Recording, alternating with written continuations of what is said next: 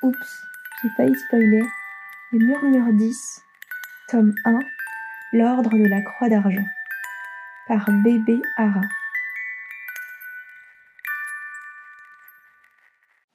Prologue. Le navire glissait sous un ciel de lueur. L'océan déroulait sa surface quiète, noire. Soudain, un mur d'eau surgit face à l'embarcation. Le bois craqua contre la vague scélérate. La proue plongea, ressortit. Le vent déchaîna sa hargne dans la voile. Le cri d'un homme retentit. Nous sommes perdus. Dahu veut notre mort. L'effroi frappa tout l'équipage. En un éclair, le capitaine comprit la position de son bateau, sa bêtise d'avoir emprunté cette route. Les dents serrées, il s'agrippa au plat de bord. Maudite sorcière, notre heure n'est pas encore venue. Une lame déferla sur le pont. Deux malheureux lâchèrent prise. Leur corps décrivit une courbe, sombra dans le chaos. En vain, leurs compagnons hurlèrent leur nom. Guinec Fanche La rumeur des éléments leur répondit. Étrangement, les vagues décrurent. Le miroir à queue refléta l'argent de la lune. Des milliards de bouches rieuses se dessinèrent sur la surface. La mer se moquait-elle des survivants? Se réjouissait-elle d'avoir ôté des vies? Un mousse cracha une insulte. Aussitôt, une ombre effilée jaillit devant lui, de plus en plus grande. Son corps gazeux, surnaturel, se tortillait comme celui d'une murène. Le jeune homme se glaça. Les exclamations d'horreur frappèrent ses tympans. Par dizaines, des spectres s'élevaient hors des flots, montaient à l'assaut du pont. Un matelot jeta ses bras en avant pour les repousser. Indifférente, les choses le traversèrent. La vermine s'engouffra partout, dans les coins, vers les hauteurs, vers le fond. Impuissants, les marins attendirent. Si le ciel les favorisait, ils disparaîtraient sans laisser de traces. Si le mauvais sort s'acharnait, ils battraient bientôt pavillon des vaisseaux fantômes, condamnés à sillonner des eaux haïes pour l'éternité. Le capitaine ferma les paupières. Il implora Dieu, les saints, ses pensées volèrent vers son ami resté à terre. Pardonne-moi, pensa-t-il. Je ne rentrerai plus. Une créature fondit les eaux. Au gré de la houle, ses longs cheveux blonds ondulaient autour de ses épaules. Son cou blanc portait avec majesté une tête fine.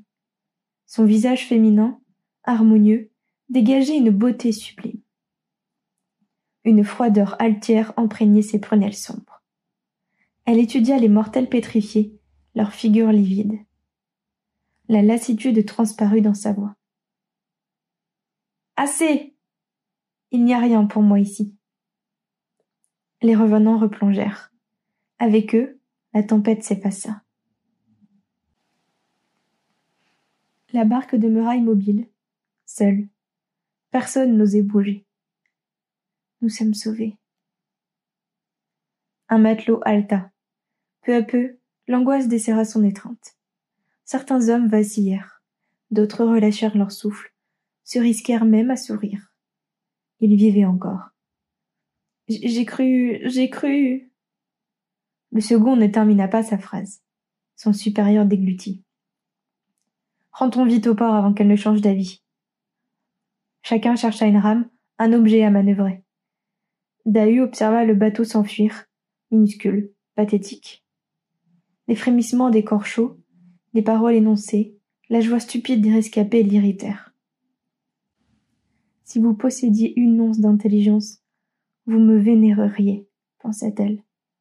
Je pourrais écraser votre radeau vulgaire, me repaître de vos râles. Si vos cadavres ne divaguent pas dans le sel, c'est grâce à moi.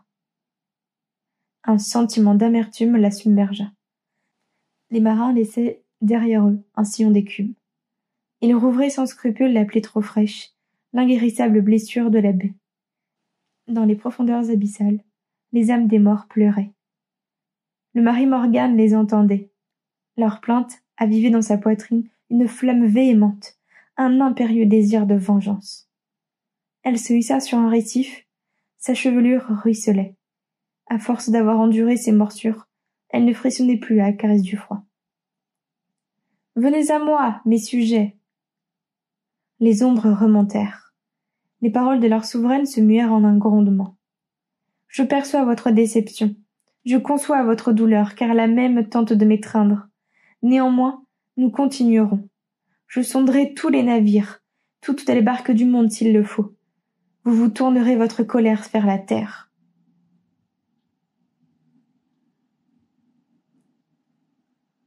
Son bras s'abaissa en direction de la côte. Nous constituons une légion sans vie, sans peur, sans rien à perdre. Nourrissez-vous de vos ténèbres. Transformez votre haine en source de puissance. Ni vous ni moi ne trouverons le repos tant que ce qui m'a été volé ne m'aura pas été rendu. Esprit maudit, dispersez-vous. Les spectres s'élancèrent à l'assaut des falaises. Ils filèrent vers les habitations isolées, les hameaux, les villages. Chaque humain devint une cible potentielle. Sur son rocher, Dahu se souvint d'une cité magnifique. Combien de voix, de rires et de musique avaient résonné entre ces murailles, depuis les demeures du port jusqu'aux salles du château royal? Désormais, cette ville gisait au fond de l'océan. Solitaire, triste et courroucée, la princesse déchue errait parmi les ombres. Elle mêlait sa peine à la litanie de la mer, ce tombeau avide et infini. Comme à son habitude, Dahu chanta. Les eaux fluctuantes, l'air iodé l'écoutèrent, sans daigner disperser au large ses tourments. Chapitre 1 Une étrange découverte. Kilian s'éveilla avant la fin de la nuit. Au cœur de la chaumière, dans le foyer, les braises somnolaient. Leur lumière orange formait des taches au milieu des ténèbres. Il écouta la respiration des siens. À sa droite, sur la paillasse, ses jeunes frères de neuf ans, Gaël et Lanig, dormaient à point fermé. Dans le lit voisin, la petite Anne disparaissait sous sa couverture. Même en temps de trouble, les enfants rêvaient. Kélian trouva leur innocence un côté apaisant. Sans bruit, il se leva. Il changea de chemise, enfila sa cotte. Autrefois, ses vêtements étaient blancs. À présent, un voile grisâtre, indélébile, les ternissait. De multiples accrocs apparaissaient, recousus à gros points. Chaque cicatrice du tissu rappelait une déconvenue. En lassant ses guêtres, il remarqua un trou dans ses brais, juste derrière le genou gauche. Un soupir lui échappa. Misère. Bientôt je devrais travailler nu. Depuis trois longues années, les choses allaient de mal en pis. Les caprices du temps gâchaient les cultures.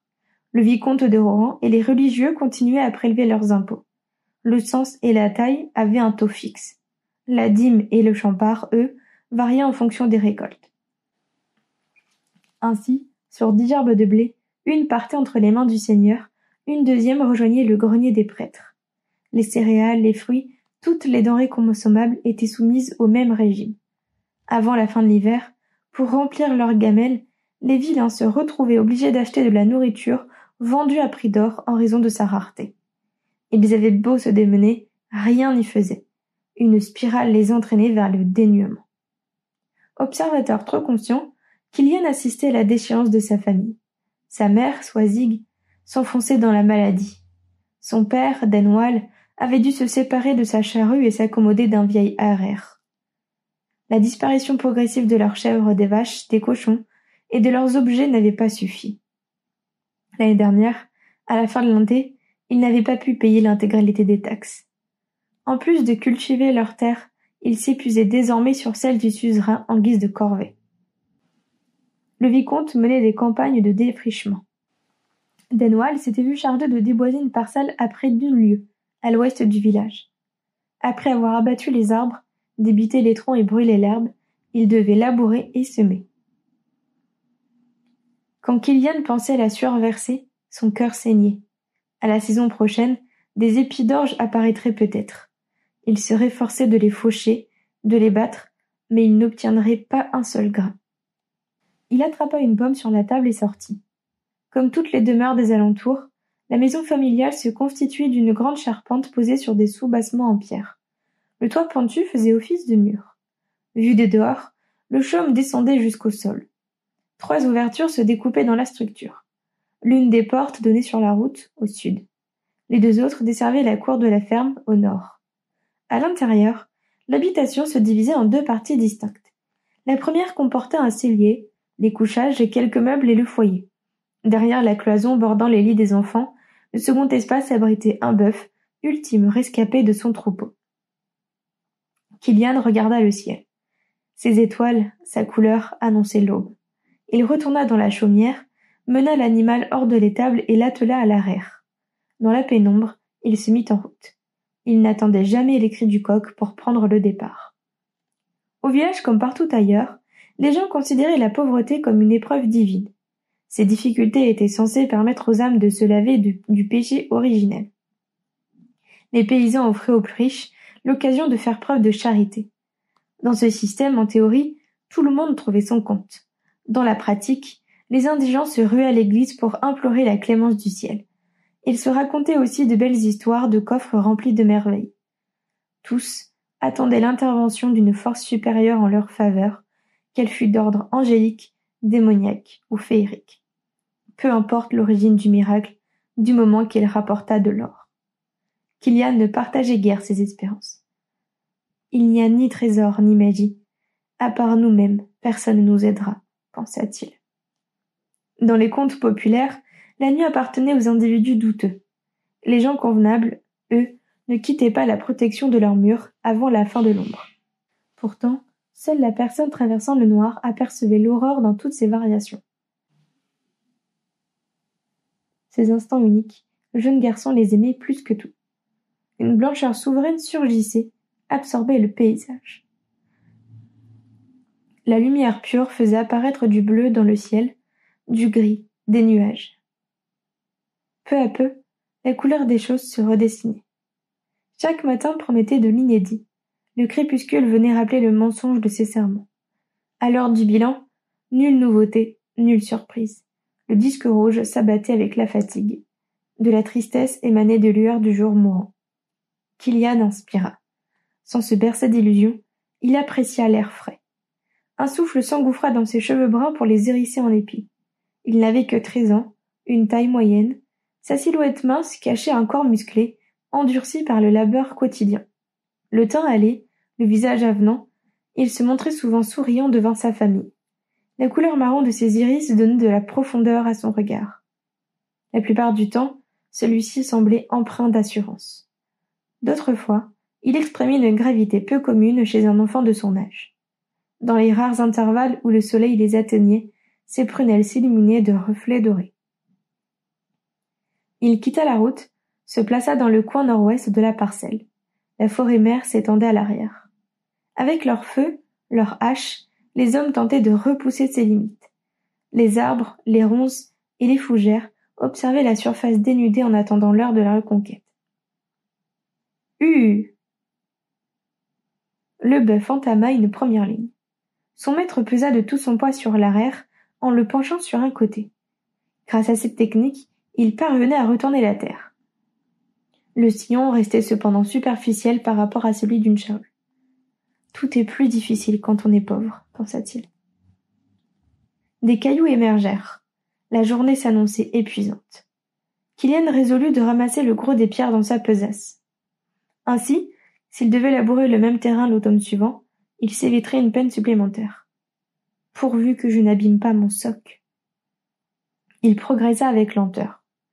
Arrivé à l'extrémité du champ, il fit tourner sa bête, commença une nouvelle ligne. La nature autour sortait de sa torpeur. Les oiseaux s'agitaient dans les cimes. Unique travailleur aux alentours, Kilian allait à son rythme. Il aimait la compagnie, mais il mesurait les avantages de la solitude. Ici, il se sentait libre. Si quelque chose lui plaisait, il s'exclamait. Au contraire, si la contrariété l'emportait, il pouvait s'énerver et crier. Personne ne venait le juger. Il vida son sac de cailloux dans la clairière, acheva le troisième sillon, repartit dans le sens inverse. Il nous élevait les regards sur la surface restante. Il en avait pour trois jours au minimum. Glong. Le soc buta sur un obstacle. Oh Le bœuf s'arrêta. C'est bien ma chance. Ennuyé, il dégagea l'arrière de la tranchée.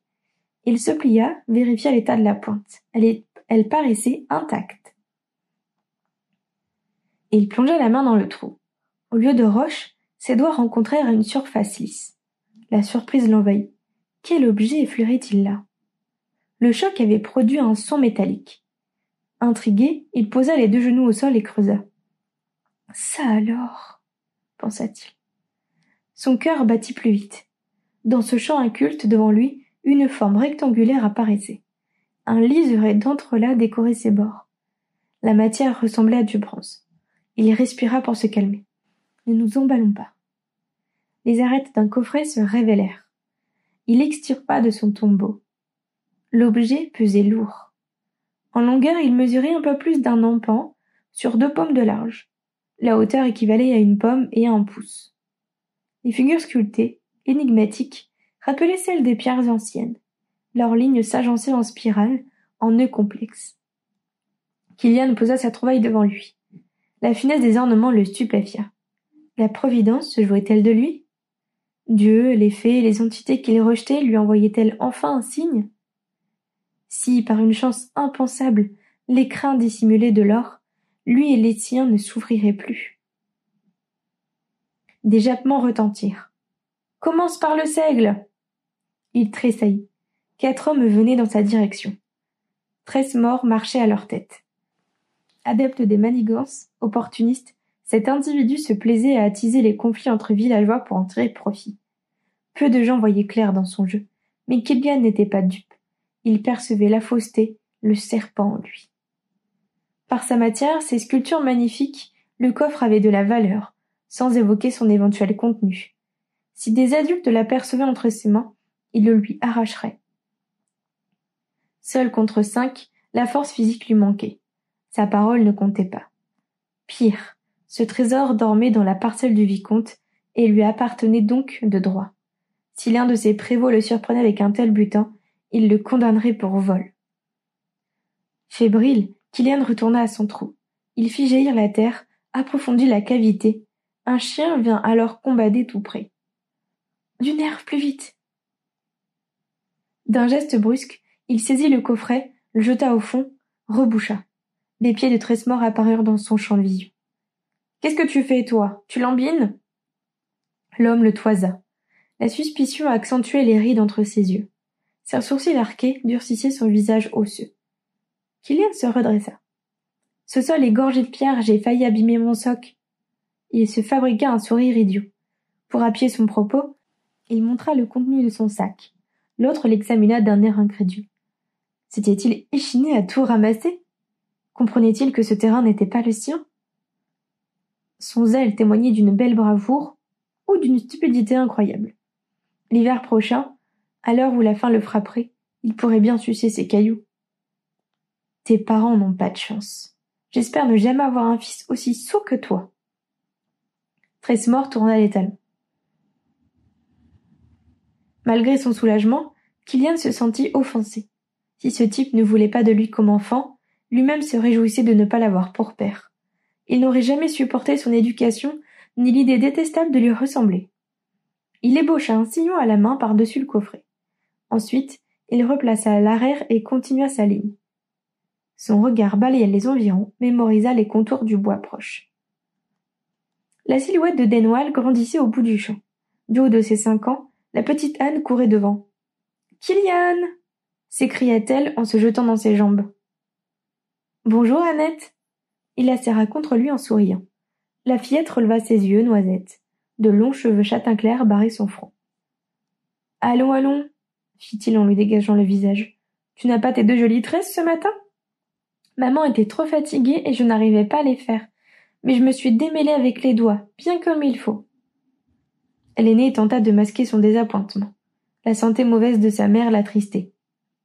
Son père le salua d'un signe de tête. Est-ce que tout va bien? Il inquiéta.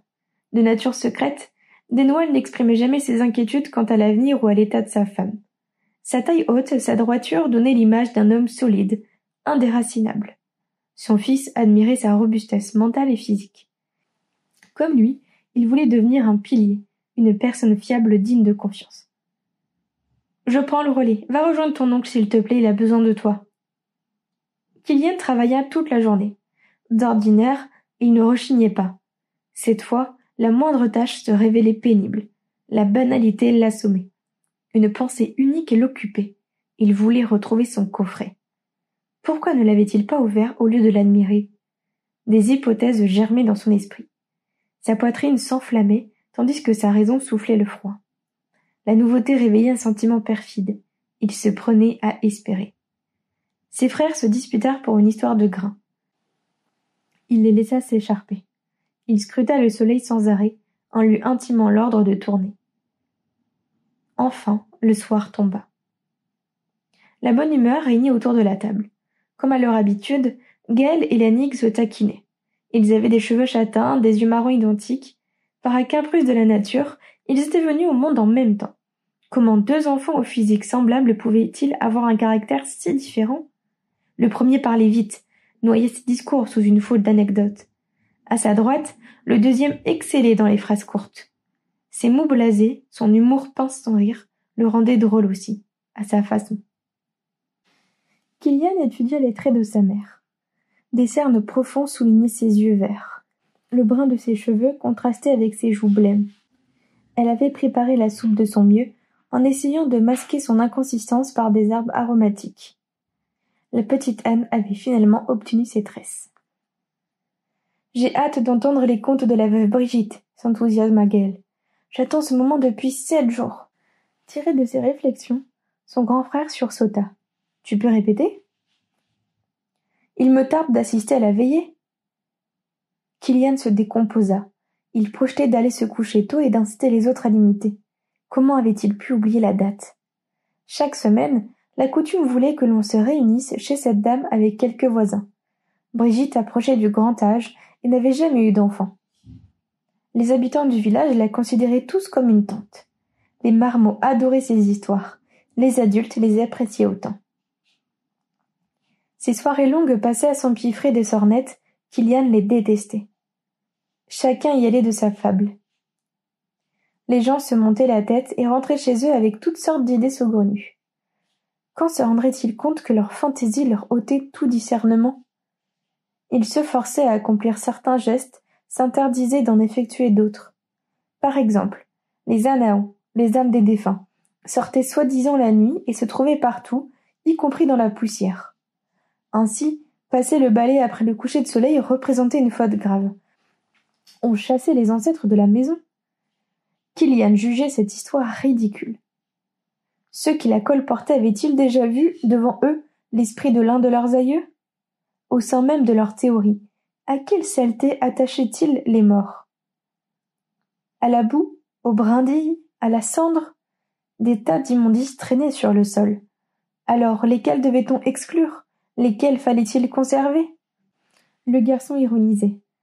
Passer le balai la nuit était mal, à n'en pas douter. En n'y voyant rien, on faisait un travail épouvantable. Les croyances sont pratiques à manipuler, car elles sont invérifiables. Elle joue sur l'espoir et la peur pour nous dicter notre conduite. Le feu crépitait. Disposé près de l'âtre, des bancs accueilliient une douzaine de convives. Gaël frétillait, les yeux d'Anne et de Lannigue brillaient aussi. Kélian réprima un bâillement. Il contempla les flammes en attendant. Nudek, un voisin à grosse moustache, évoquait la prétendue expérience surnaturelle de sa grande tante. Son discours vide de sens bourdonnait à ses oreilles. Soudain, sa sœur lui serra le bras. Pour sûr, elle me l'a dit dans ces mots. Insistait l'homme. Elle a entendu la charrette en pleine nuit, juste sous sa fenêtre. Elle se demandait qui pouvait bien passer à cette heure. Le crissement des roues continuait. Encore, encore. C'était un bruit à vous rendre fou. Mais cette femme était brave. Elle s'est levée, a ouvert les volets. Et rien. Il n'y avait personne dehors. Le vacarme s'était éteint. Le jour suivant, son mari a attrapé un mal de poitrine et a trépassé. Cette charrette fantôme, aucun doute, c'était l'encou. Les visages pâlirent. Brigitte hocha la tête. Mon père avait aussi reçu un signe. Il revenait d'une foire et s'était arrêté pour boire dans une auberge. Tout à coup, le chien du tenancier s'est approché et lui a dit Hâte-toi vers ta maison, où tu ne verras pas ta femme rendre son dernier souffle. Il a terminé son verre sans tarder. Grand bien lui a pris, car il est arrivé juste à temps. Les plus jeunes frissonnèrent d'horreur. J'ai peur, gémit Anne. Kylian fronça les sourcils. Ne t'inquiète pas, chuchocha-t-il. Tout ceci n'est qu'une montagne d'âneries. Assis à sa gauche, Lanig l'entendit. Tu mets sa parole en doute? glissa-t-il à voix basse. Les animaux ne parlent pas. Son père avait un sérieux coup dans le nez. Donc, euh, selon toi, les signes n'existent pas? murmura Gaël. L'encou ne vient pas chercher les morts pour les envoyer dans l'autre monde? Kylian ricana. L'encou? Comment est-il déjà? Vêtu d'une robe noire, coiffé d'un chapeau? Il se promène avec une faux? Certains le prétendent sans outils, traînant une simple charrette. Alors, quelle est la bonne version? Et s'il existait vraiment, crois-tu qu'avec toute la misère du monde et les défunts à ramasser, il perdrait son temps à jouer à cache-cache sous des fenêtres? S'il n'a pas mieux à faire qu'il vienne me voir, je lui trouverai un travail plus utile. Tu ne devrais pas parler ainsi. Tu risques d'attirer son œil. Parfait, qu'il me regarde, et qu'il me permette de le contempler à mon tour. Les gens se plaisent à raconter ses activités, les mœurs des Anaons, et je ne sais quoi d'autre. Mais as-tu déjà croisé la moindre de ces choses? Moi, jamais. N'est-ce pas étrange puisqu'elles sont si courantes? Pourquoi ne se montrent-elles pas alors que je les appelle? La vérité, c'est que personne ici n'est un témoin direct, et personne ne peut rien prouver. Il n'y a que du vent, des racontards. C'est normal, toutes ces fantaisies ne vivent que dans l'imagination. Tu oublies le bébé de la mère Yves? objecta Lanning. Elle l'avait laissé dans son berceau et il s'est volatilisé, sans compter le vieux Mériadec qu'on n'a jamais revu. Ces disparitions sont concrètes. Les Corrigans ont certainement fait le coup, renchérit son jumeau. Ils ont emporté l'enfant parce qu'il était trop beau. Quant au malheureux Mériadec, il a peut-être cherché à les voler, ils l'ont châtié en l'obligeant à danser jusqu'à la mort dans un cercle de pierre. Kylian haussa un sourcil dédaigneux. Les corrigans ne sont-ils pas censés être des lutins? Que feraient des créatures si petites d'un gros bébé humain? As-tu déjà aperçu ne serait-ce que leurs traces auprès d'un menhir? Il est tellement facile de s'en remettre au magique. Cela évite d'avoir à se creuser la cervelle pour étudier, comprendre les causes réelles, rechercher et désigner des coupables. La vraie vie est dure, minable, décevante. Personne n'a le courage de regarder les choses en face. J'en ai soupé. Il saisit la main de sa sœur et fit un signe à ses parents. Pardon, nous sommes fatigués. Nous souhaiterions aller nous coucher. Son père hocha la tête. La fillette à sa suite, il salua et se dirigea vers la porte.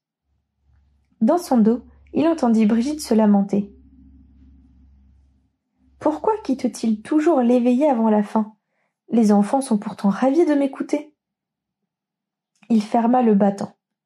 Tous ces mensonges, il ne les supportait plus. Il aurait aimé croire, mais c'était impossible. L'air vif calma sa colère. À ses côtés, Anne sautillait d'un pas léger. La compagnie de son frère la rassurait. La lune froide éclairait le ciel sur le chemin de la maison. Le noir ne te fait pas peur, Annette? Non. Il esquissa alors un demi-sourire. C'est bien, tu as raison. Quand les autres entrèrent, il fit semblant de dormir. Il patienta jusqu'à ce que tous plongent dans l'inconscience. Enfin, il put se relever. Kylian prit un châle, se faufila dehors. Ni la nuit ni ses supposées ombres ne l'empêcheraient de déterrer son coffret. Il défia l'encou toutes les Anaons du monde. Avec l'énergie des désespérés, il courut pour changer peut-être sa propre histoire. Chapitre 2 La bête aux yeux rouges Kylian progressa sans flamme dans la nuit.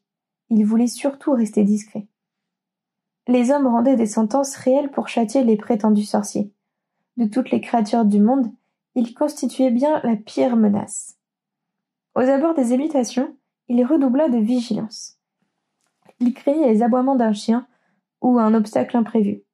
Pressant l'allure, il marcha au milieu de la voie. Après la sortie du village, sa tension s'apaisa. L'astre nocturne illuminait la piste. De part et d'autre, les prés s'habillaient d'un voile lactescent. Le couvert d'une haie le força à ralentir. Il avança à pas prudents dans cette zone noire, puis dans les suivantes. Il n'avait pas envie de se blesser une cheville dans une ornière. Enfin, après une marche longue, il reconnut la parcelle du vicomte. Je touche au but. La forêt projetait son ombre sur les sillons. Il se dirigea droit vers le fond pour compter quatre traits. Soudain, ses yeux perçurent un mouvement. Il s'immobilisa. La chose bougea encore. D'instinct, Kylian se baissa. Il chercha un buisson, une cachette. Le champ dénudé ne lui offrit aucune retraite. Son esprit bouillonna. Bon sang, quelqu'un m'a devancé.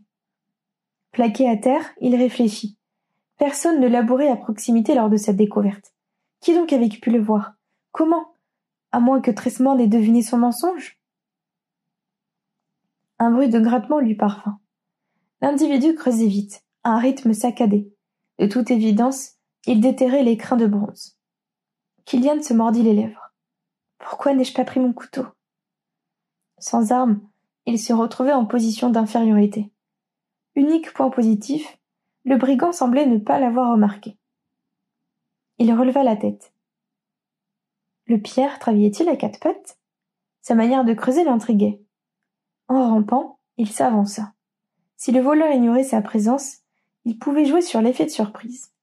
Il devrait fondre sur son dos au moment propice, s'emparer de la boîte et d'étaler. L'attrait du gars renforça sa détermination. Peu importe si j'y je ne laisse pas filer ma chance. Il s'approcha encore. Sa vue s'habituait aux ténèbres. Les contours de son ennemi lui apparurent. Les oreilles en pointe, la queue touffue, un animal fouillait le sillon. Kylian bondit sur ses pieds. Un renard. Un simple renard. Soulagé, il ramassa une poignée de terre, la lança sur son dos. Allez, mon gros, va jouer ailleurs. La bête grogna. Elle marqua un temps d'arrêt. Sans se retourner, elle reprit son activité. Il haussa le ton. Je t'ai dit de déguerpir. Le goupil l'ignora. Ses griffes heurtaient la boîte avec des règlements métalliques. Avait-il flairé de la nourriture? Pourquoi ne s'enfuyait-il pas? Le garçon frappa dans ses mains. Une chouette s'échappa d'un arbre. Indifférent, l'animal continua. Son trou s'ouvrait sur plus d'une coudée de diamètre. Intelligent, sûr de lui, il paraissait agir à dessein. Pire, il maîtrisait son adversaire. Kylian sentit un frisson descendre dans son dos. Les mots de Brigitte s'invitèrent dans son esprit. La nuit appartient aux Ahanons et aux Corrigans. Malheur à tous les impudents. Ses dents grincèrent. Il courut à la clairière, brisa une branche basse à coups de pied. Prêt à frapper, il revint, le bâton levé au-dessus de sa tête. Recule, ce trésor est à moi. L'autre ne broncha pas. Il abattit sa canne. L'animal roula et retourna à sa tâche. Son comportement absurde sonnait comme un défi. Kylian trembla de fureur. Qui t'a dressé? Tu es censé être quoi? Une créature de la nuit? Ton maître t'envoie pour effrayer les simplets? Les mains serrées sur son gourdin, il scruta la forêt. Montrez-vous Êtes-vous lâche au point de me craindre? À moins que vous ne soyez un enfant vous-même ou un vieillard sans force? Votre chose ne m'empêchera pas de prendre ce que j'ai trouvé le premier. À nouveau, le bâton fendit l'air. Le renard esquiva, fit volte-face. Ses yeux flamboyèrent dans le noir. La pupille verticale barrait un iris rouge sang. Ses babines se retroussèrent sur des crocs luisants. Entre ses mâchoires, des mots rauques, effroyables se formèrent. Arrête. Si tu me frappes encore, tu le paieras au centuple. Kylian se pétrifia. Sa canne lui échappa. Choqué, il considéra la bête. C'est impossible. Ce n'est pas vrai, pensa-t-il. Abasourdi, il observa la créature reprendre son œuvre. Comment avait-il pu rire des superstitions des villageois, se moquer de leur peur de la nuit? Une chose inexplicable subtilisait sa trouvaille. Lui, l'humain indésirable, pouvait seulement contempler et se taire. Le goupil fouissait sans méfiance. Un objet droit glissa contre son ventre. Il réalisa le danger. Trop tard.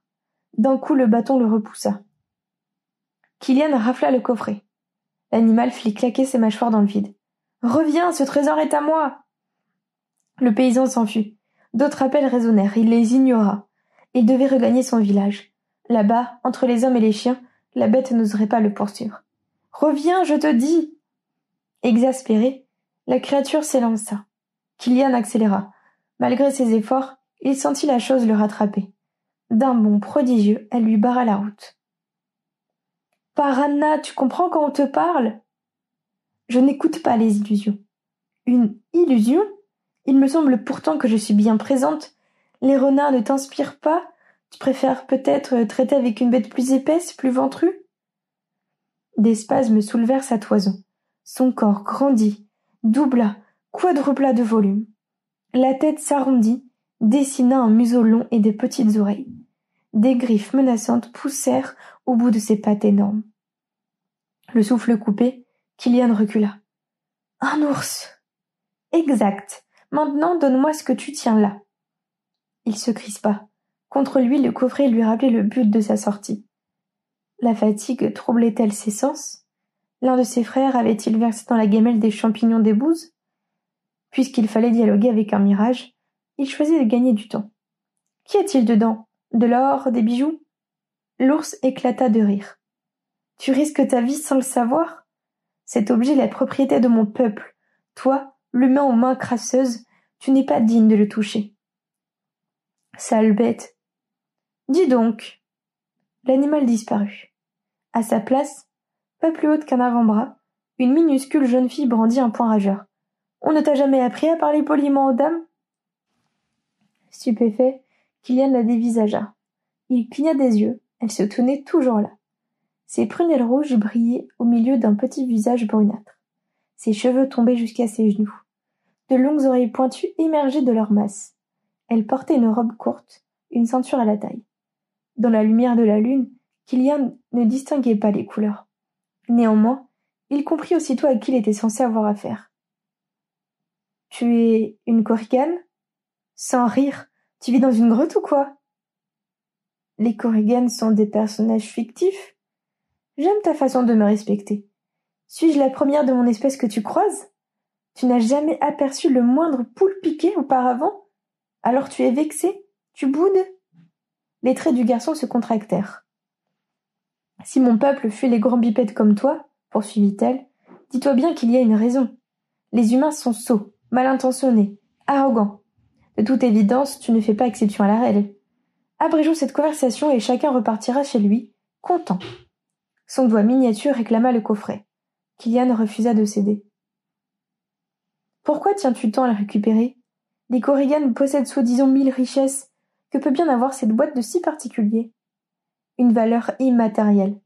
L'ancienne de mon village l'a entrevue cette nuit en rêve. Selon ses dires, elle renferme un moyen de retrouver ma sœur enlevée par de terribles spectres. Enora est ma seule famille, vois-tu. C'est pourquoi, même si je dois t'affronter, je t'arracherai cette malle coûte que coûte. Elle se remit en position de combat. Kylian songea à l'anse redoutable. Face à une telle montagne de muscles, de crocs et de griffes, il n'avait aucune chance de gagner. Les mots graves de son adversaire sonnaient vrais. Ouvrons-la ensemble, proposa-t-il. Si elle contient ce que tu cherches, tu l'emporteras. S'il s'agit d'or, je la garderai. Les humains montent à tout bout de champ. Quelle garantie m'offres-tu?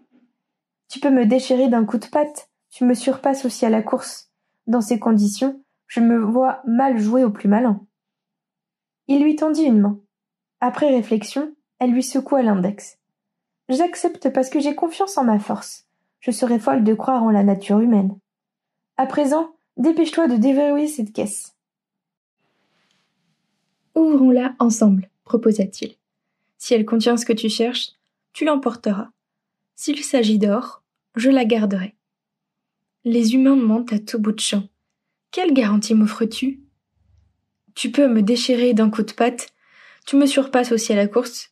Dans ces conditions, je me vois mal jouer au plus malin. Il lui tendit une main. Après réflexion, elle lui secoua l'index. J'accepte parce que j'ai confiance en ma force. Je serais folle de croire en la nature humaine. À présent, dépêche-toi de déverrouiller cette caisse. Il posa l'écrin sur le sol, tira le loquetou. Sous son impulsion, le couvercle se souleva. Le moment s'imprégnit de solennité. La korrigane retint son souffle. Un rayon de lune frappa l'intérieur. Couché sur un coussin sombre, un objet à la forme familière se découpait. Kilian l'amena à la lumière du ciel. Une clé? Des ornements fins agrémentaient son anneau. Au centre du cercle évidé, un motif aux lignes souples évoquait un arbre avec ses branches, son tronc, ses racines.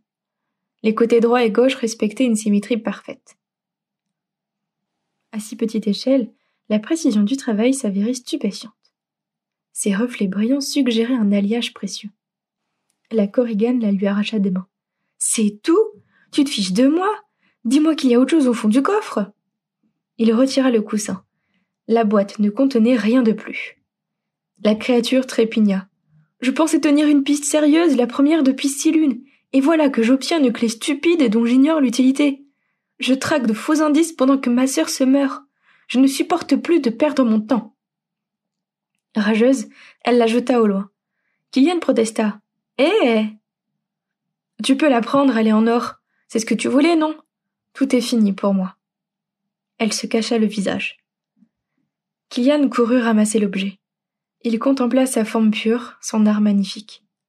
Derrière lui, la corrigane sanglotait. Devait-il partir ou rester? Sa détresse le déconcertait. Je ne peux pas la laisser. Elle avisa son indécision. Rentre chez toi, j'aimerais pleurer en paix si cela ne te dérange pas. Justement, ça m'embarrasse. Je n'ai pas l'habitude de voir des corrigans et encore moins des corrigans en larmes. Le problème, c'est que je ne sais pas comment t'aider. Elle s'essuya les joues. Seul un devin ou un grand sage pourrait me conseiller. Tu ne ressembles à rien de ça. Il réfléchit. Ses propres lacunes ne l'empêchaient pas de connaître des gens. L'image de Brigitte lui vint à l'esprit. La veuve racontait des histoires, mais elle n'élevait pas ses contes au rang de science. Il chercha une personne encore plus fantasque, un pseudo-érudit réputé auprès de son voisinage. J'ai trouvé l'ermite de la forêt. Ce vieillard prétend vivre au contact des forces occultes. Je l'ai toujours pris pour un illuminé, mais qui sait, si l'on inverse l'échelle de la raison, il fait figure de savant. J'essaierai de me libérer demain. Nous irons lui rendre visite ensemble, si tu veux. Surprise, la créature le considéra. Sa proposition la touchait. Sa sympathie subite lui inspirait aussi de la gêne. Nous nous sommes battus tout à l'heure. Pourquoi m'aiderais-tu? Ça a l'air amusant. Comment tu t'appelles? Moi, c'est Kilian. Et moi, Yuna. Enchantée Yuna, je suis ravie de te connaître. Le lendemain, il se réveilla les yeux cernés. Ses frères dormaient à sa droite. Les poutres de la chaumière se dressaient à leur place habituelle. Dans son esprit nébuleux, les péripéties de la veille paraissaient irréelles. Il glissa une main dans sa poche. Le contact froid de la clé lui rappela l'incroyable vérité. Décrassé à la hâte, le coffret en bronze reposait sous le caisson du lit. Comment réagiraient ses parents, ses cadets et sa sœur lorsqu'il leur montrerait ses trouvailles? Il attela le bœuf. Mille questions se pressaient dans sa tête. Il pensait avoir cerné l'ordre, la marche des choses. Il s'était forgé une idée précise du fonctionnement du monde et s'efforçait même d'accepter son injustice afin de continuer à vivre. S'était-il trompé en rejetant la possibilité d'une version alternative? Il existe une réalité cachée. Cependant, la Corrigan et moi n'étions pas destinés à nous rencontrer. Nos univers cohabitent sur deux lignes séparées. Le mystère de la clé le préoccupait. Qu'ouvrait-elle Qui l'avait forgée? Qu'était-il advenu de son propriétaire? Son corps accusait la fatigue. Quand son père, Gaël et Lanig le rejoignirent, il bâillait sur son arrière. Tu fais grise mine s'inquiéta Denwall. Tu as mal dormi? La veillée d'hier l'a impressionné, répondit Gaël à sa place. Toute la nuit, il a frissonné en marmonnant. L'encou, l'encou, non! L'enfant éclata de rire. Un caillou heurta sa nuque. Avec un petit cri, elle se retourna. Son jumeau dirigeait sa fondre droit sur lui. Désolé, je visais une pie. Toute la matinée, Denwall et son fils aîné se relayèrent au labour. Gaël semait et refermait la terre derrière. Quand il ne jetait pas des pierres à son frère, Lanig chassait les oiseaux. Killian remarqua une présence à l'orée du bois. Il songea d'abord à des moineaux. En observant mieux, il distingua des oreilles rousses à travers un buisson. Un renard guettait ses gestes avec un intérêt manifeste. C'est elle. Le regard rouge l'oppressait. Il se tourna vers son père. Dis, je peux te poser une question Je t'écoute. Sais-tu où vit exactement l'ermite de la forêt? Je souhaiterais lui parler. Ébahi, Denwall sonda son visage. Depuis quand s'intéressait-il au moine solitaire Je croyais que tu le traitais de vieux fou. C'est vrai, mais je l'ai peut-être jugé trop vite. J'aimerais devenir un adulte sage en me forgeant des opinions réfléchies. Rencontrer cet homme en personne pourrait m'y aider. Moi aussi, je veux y aller, s'exclama Gaël. Il me parlera de l'encou et des anaons. Je tiendrai Kylian par la main pour qu'il ne soit pas trop terrifié. Denwall soupira. L'aîné travaillait dur. Ses arguments le laissaient sceptique, mais sa fatigue justifiait une pause. Gaël et Lenig, vous resterez avec moi. Kylian, tu iras après le dîner. L'ermitage se trouve au cœur du bois de l'Ouest, au bord de la piste principale. Ne t'aventure pas sur les sentiers secondaires. Cette forêt abrite une église en ruine et un cimetière dont il vaut mieux pas ne pas s'approcher. Pourquoi? Ces lieux sont réputés hantés. Kylian s'éclipsa après le repas. Il regagna sans un mot, puis coupa à travers champs. Un épagnol roux vint trottiner à ses côtés. Yuna, c'est toi? Voilà que je m'adresse à un chien, pensa-t-il. Surtout, j'attends qu'il me réponde. Évidemment, qui veux-tu que ce soit? Je deviens fou. Elle arborait une jolie tête, de petites oreilles tombantes. De longs poils couvraient son poitrail, sa queue et son ventre. Rien ne la distinguait d'un épagnol ordinaire. Kilian l'étudia d'un œil curieux. Tous les gens de ton peuple savent-ils se transformer? Oui, mais je suis une experte dans ce domaine. En général, les miens aiment mieux changer les métaux. Il tressaillit. Peuvent-ils fabriquer de l'or? Bien sûr. Et toi, tu sais le faire? Non. Dépité, il reporta son attention sur la route. Yuna se sentit piquée. L'or ne sert pas à grand chose. Regarde, je fais des choses formidables. Personne n'est aussi doué pour les transformations physiques. Elle tirait la langue en remuant la queue. Ouais. Les autres n'atteignent pas le tiers de ma précision. Sauf Hogar, mais c'est un cas à part. La plupart des corrigans se changent juste en humains très âgés. Ah oui? Pourquoi ça? Les vieillards sont plus mystérieux. Ils font meilleure figure dans les histoires. Et puis, cela demande moins d'efforts d'imiter un croulant ridé qu'une fille élancée au teint de neige. Elle ricana. Devant eux, la forêt barrait l'horizon. Entre les troncs, la végétation s'enchevêtrait. Le manque de visibilité, le terrain accidenté rendait l'endroit dangereux. Des loups pouvaient surgir à tout moment. Kilian avait entendu nombre d'anecdotes sur ces régions d'ombre. Selon son jugement, elles reflétaient l'angoisse des hommes face à une nature trop puissante. À la différence des prés horizontaux, les arbres sauvages définissaient ici l'espace sur un plan vertical. Ce changement de perspective contribuait à créer une sensation d'étouffement. Ces lieux sont réputés hantés. Une parole de Yuna lui revint en mémoire. Ta sœur a été enlevée par des spectres, c'est ça Oui. Des spectres d'humains Bien sûr, à ma connaissance, il n'y a que vos esprits détraqués pour produire des fantômes si malfaisants. L'information le troubla. Où commençait, où finissait le monde occulte D'une façon ou d'une autre, son espèce en faisait-elle partie Plus grave encore, subsistait-il quelque chose des vivants après leur mort?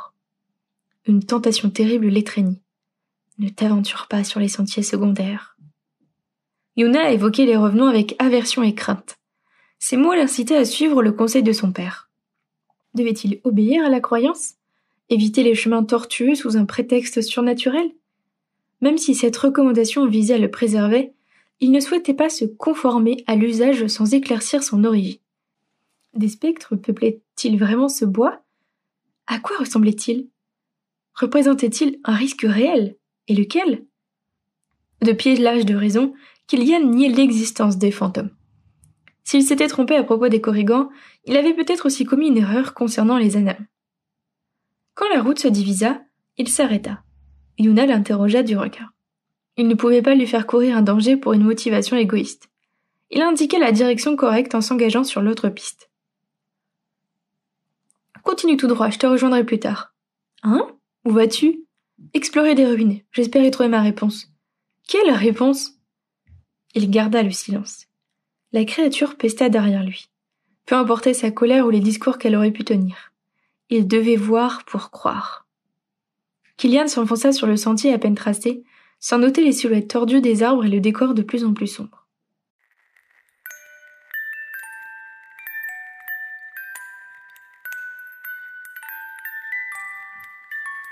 C'était la lecture des trois premiers chapitres d'un livre intitulé Les Murmures 10.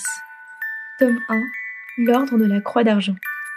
Si vous aussi, vous souhaitez suivre Kilian et Yuna sur cet étrange mystère qu'est l'enlèvement de la sœur de cette petite Corrigan, ou encore sur les réflexions que se pose Kilian sur son monde et sur sa réalité, je vous invite à cliquer sur le lien en description pour aller vous aussi plonger dans ce roman où magie et surnaturel semble flirter avec le monde réel. Merci de votre écoute et je vous donne rendez-vous le mois prochain pour un prochain épisode de Oups, j'ai failli spoiler.